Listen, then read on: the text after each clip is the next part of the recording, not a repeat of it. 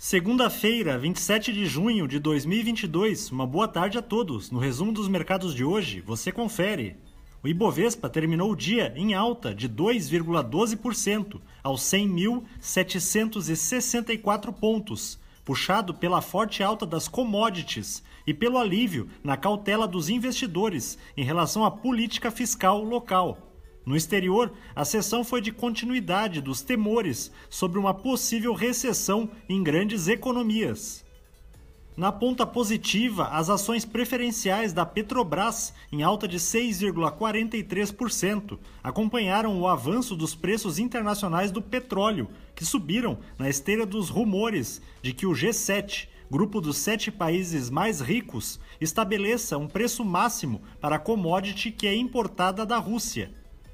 Os papéis da Vale, com ganhos de 4,60%, foram impulsionados pela alta do minério de ferro, que reagiu à declaração do principal dirigente do Partido Comunista em Xangai de que não houve novos casos locais pela primeira vez em dois meses.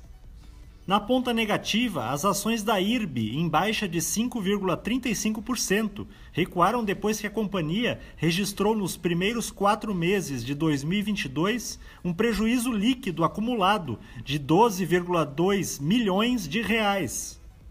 O dólar à vista, às 17 horas, estava cotado a R$ 5,23, em baixa de 0,35%.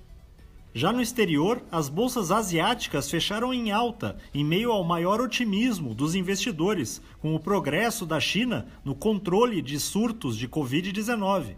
No Japão, o índice Nikkei subiu 1,43%. Na China, o índice Xangai Composto avançou 0,88%. Os mercados na Europa encerraram de forma mista, à medida em que as preocupações com o aperto monetário trouxeram revisões para baixo nas projeções da economia da zona do euro nesta sessão. Ainda assim, o índice Eurostock 600 teve ganho de 0,52%.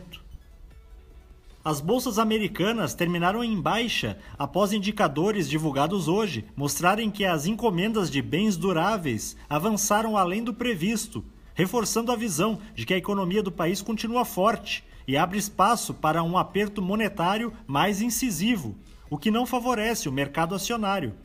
O Dow Jones caiu 0,20%, o Nasdaq teve queda de 0,80% e o S&P 500 recuou 0,30%. Somos do time de estratégia de investimentos do BB e diariamente estaremos aqui para passar o resumo dos mercados. Uma ótima noite a todos.